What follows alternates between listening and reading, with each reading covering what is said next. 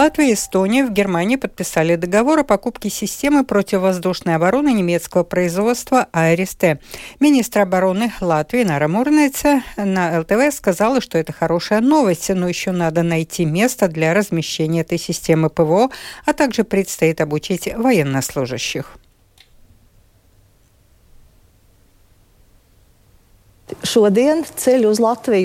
Сегодня путь в Латвию начала система противовоздушной обороны «Айрис», чтобы провести дополнительные тесты в Латвии. Я надеюсь, что совсем скоро эти дополнительные тесты будут пройдены, и наши вооруженные силы поймут, какие компоненты наиболее приемлемы для наших вооруженных сил. И это будет очень мощная и важная опция для наших вооруженных сил, которая, однако, означает и большую предварительную работу nopietnus priekšdarbus.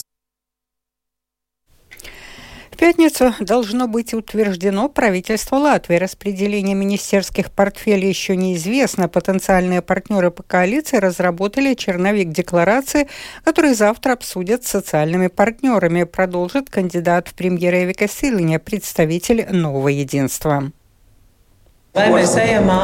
Или мы начинаем быстро работать, и тогда кандидата в министры называем сразу, как достигаем соглашения, что может быть в ближайшее время.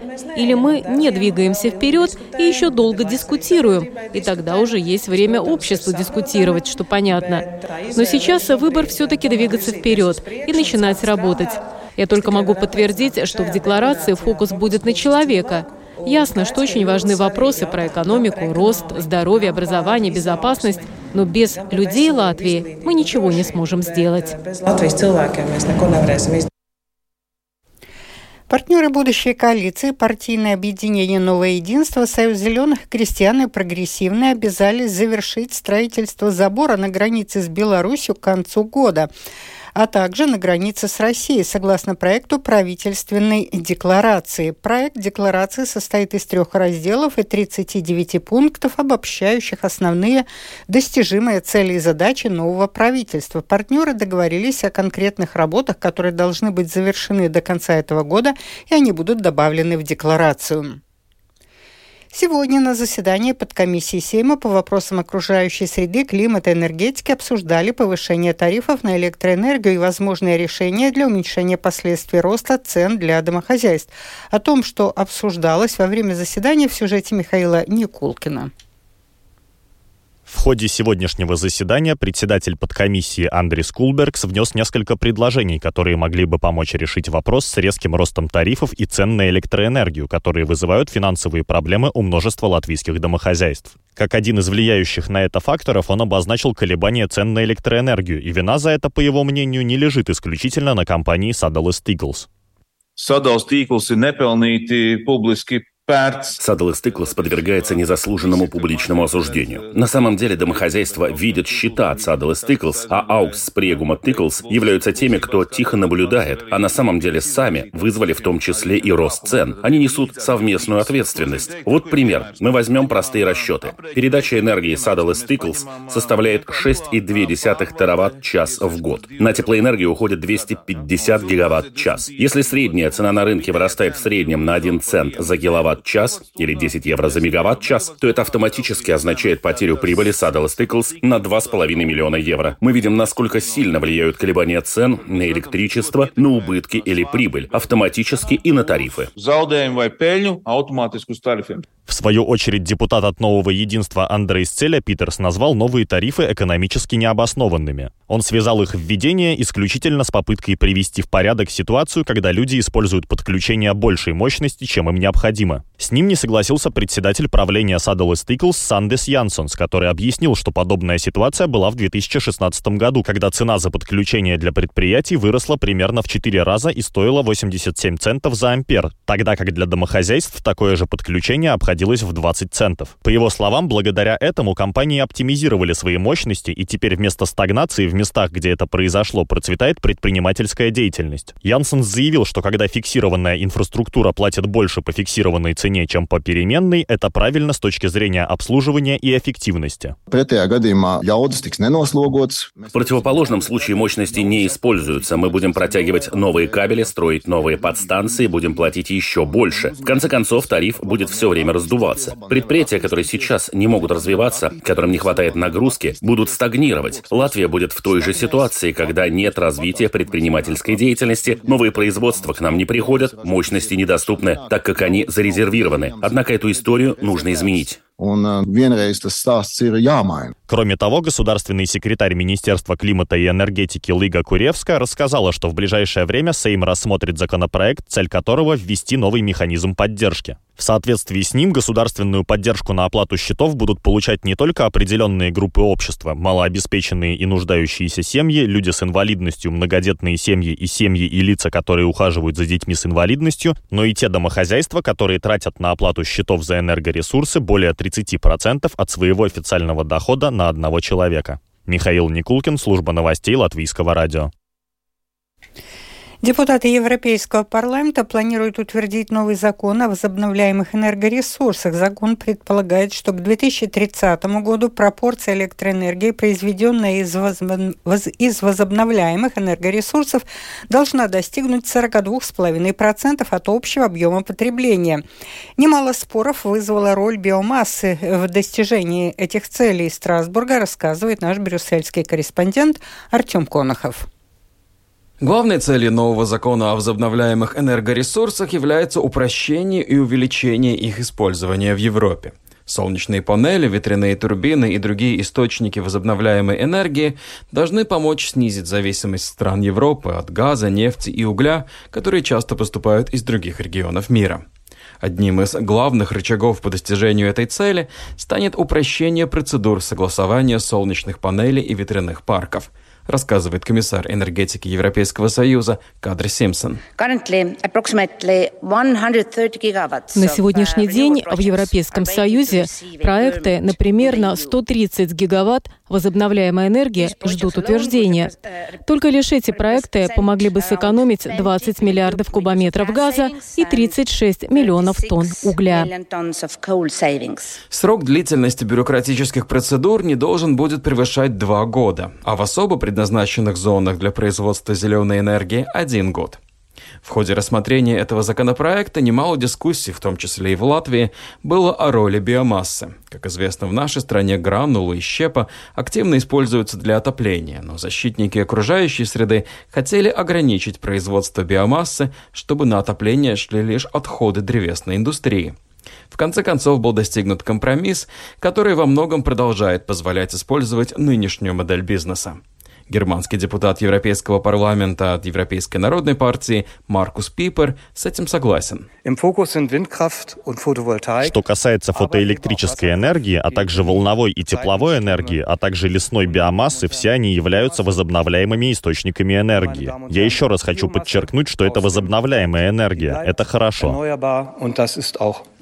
Но его финский коллега от группы либерал-демократов Нил Торвалдс считает, что к этому вопросу еще придется вернуться. Den 8 maj 2003 fattade vi ett beslut om förnybara После того, как в 2003 году было принято решение по возобновляемым источникам энергии, не потребовалось много времени, чтобы понять, что это, возможно, было не самым умным решением в мире. Поэтому мы снова вернулись к этому вопросу, так как было уничтожено слишком много леса. Я думаю, что сейчас мы добились сносного результата, но боюсь, что нам придется неоднократно возвращаться к вопросу возобновляемых источников энергии в течение следующих нескольких лет. И я надеюсь, что мы станем еще мудрее.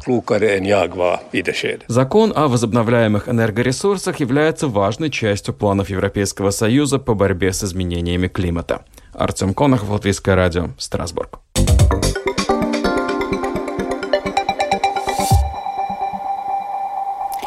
Европейская комиссия разъяснила порядок применения нового регулирования, которое предусматривает запрет на ввоз в страны ЕС российских товаров, в том числе автомобилей и телефонов. Список этих товаров периодически вносят изменения. Норма допускает разную интерпретацию, поэтому многое зависит от решения суда конкретной страны.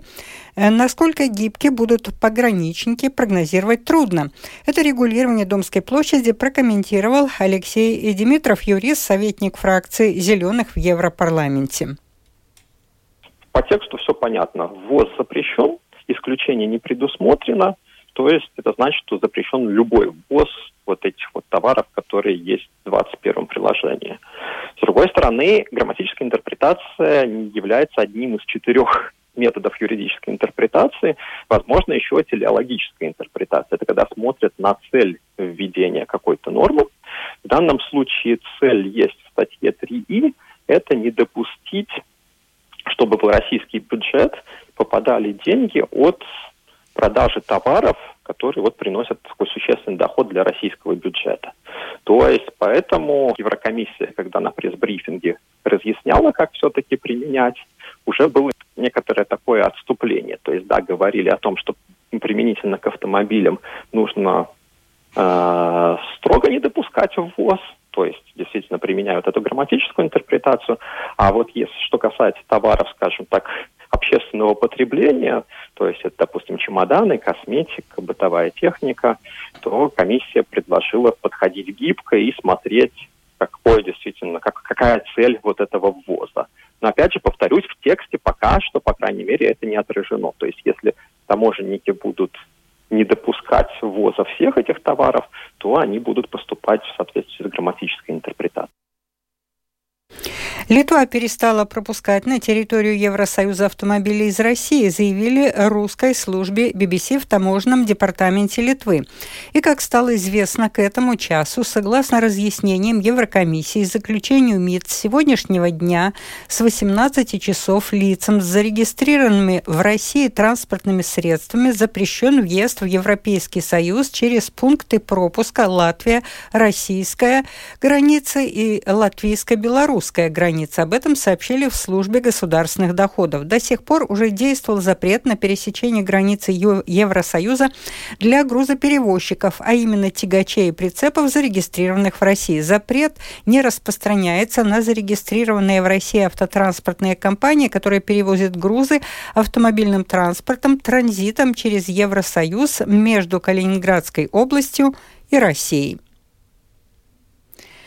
2 октября Рижский русский театр имени Михаила Чехова отметит свое 140-летие. Торжественное мероприятие еще впереди, но начало уже положено. Сегодня в музее театра имени Эдуарда Смильдиса открылась выставка, посвященная истории театра. На открытии побывала наш корреспондент Галина Грейдены. Выставка разделена на несколько исторических этапов. Здесь фотографии, костюмы, реквизит, сценические макеты, афиши, программки, а также видеография, где можно посмотреть отрывки из спектаклей разных лет. Вот, например, очень ценная фотография коллектива театра, сделанная в 1926 году. Костюм, в котором Нина Фатеевна Незнамова играла 40 лет назад Аркадину в «Чайке». Директор театра Дана Бьорк сказала, что же было главное для театра тех лет и сегодня. Самое главное – это человек. Театр говорит, разговаривает о человеке, для человека и ради человека. И это именно то, чем должен заниматься театр все века, пока он существует. И я надеюсь, существовать он будет всегда. Большая роль в подготовке выставки принадлежит работнику театра Лине Овчинниковой. Ну, мы эту выставку строили так, чтобы там можно было найти и легенды нашего театра, и те спектакли, которые, может, в меньшей степени известны. Например, потрясающие, интересные, красивые костюмы у грехопадения по Бальзаку. На мой взгляд, было очень интересно посмотреть вот именно костюм и реквизит для того, чтобы дать представление именно о духе, о материальной какой-то вот э, культуре театра. На открытии выставки пришли актеры театра разных поколений. Татьяна Лукашенкова, Никита Осипов. Посмотрев на эту выставку, я вспомнила все, я видела все эти спектакли, я помню всех этих людей, многих уже нет. Мне это было так трепетно, честно говоря. Так вот прямо я вздохнула, и какие-то воспоминания накатили. Особенно это... какой спектакль? Да, они все были прекрасные. И «История лошади». Я вот играла и в «Земляничной поляне», я играла и в «Ревизоре», я играла и в «Чайке». Ощущение, что ты через одно рукопожатие знаком с Кацем, потому что знаю Таню. Через одно рукопожатие я знаком с этими легендами. Бабушка очень часто рассказывала, она примерно одного возраста с Ниной Незнамовой. Это вот тот легендарный театр, о котором она мне всегда говорила, о том, что эти замечательные спектакли, эти уникальные артисты, артисты. Очень интересно, вот Нина Фатевна стояла рядом со своим платьем, она вот на фотографии в этом платье из «Чайки», и вот она рядом с этим платьем стояла вот на этой выставке, фактически начинала с Кацем. Актер Александр Маликов, недавно сыгравший короля в «Гамлете». У меня очень сильно впечатлил макет, например, «Гамлета», спектакля, который Кац ставил с Андреем Ильиным в роли Гамлета. И меня еще удивляют это современные стенды. Тут я даже себя нашел. Я, я не думал, что я уже достоин того, чтобы быть в музее. Да, да, да. Да, я уже в истории, да. По телефону с юбилеем театр поздравил бывший многолетний главный режиссер театра Аркадий Кац. Его слова передал собравшимся директор музея театра имени Эдуарда Смильгиса Янис Силинч. Поздравляет театр с 140-летием, считает, что он был легендарным театром и есть, и что люди, которые работают, всегда должны и чтить эту легенду и то, что они сделали, творить и хранить, но и думая, как развивать. Юбилейная выставка будет работать до 18 декабря. Галина Грейдена специально для службы новостей Латвийского радио.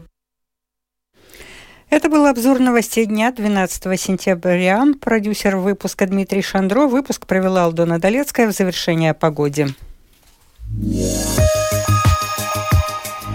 Ночью малооблачно. Начиная со второй половины дня облачность увеличится. Днем местами в западных центральных районах кратковременный дождь, гроза. Преимущественно на севере Курзом и сильный дождь. Возможен также град. Ночью и утром по отдельным районам туман с видимостью от 100 до 500 метров. Ветер слабый 1,5 метров в секунду. Ночью от 11 до 15 градусов тепла. На побережье от 13 до 17. Днем от 23 до 27 на побережье около плюс 20. В Риге ночью утром ясно, днем небо затянет облаками, без осадков, ветер слабый. Этой ночью в столице 15-16, днем 24-26 градусов тепла. Медицинский тип погоды второй благоприятный. Читайте наши новости также в Фейсбуке на странице Латвийского радио 4 и на портале РусЛСМ ЛВ.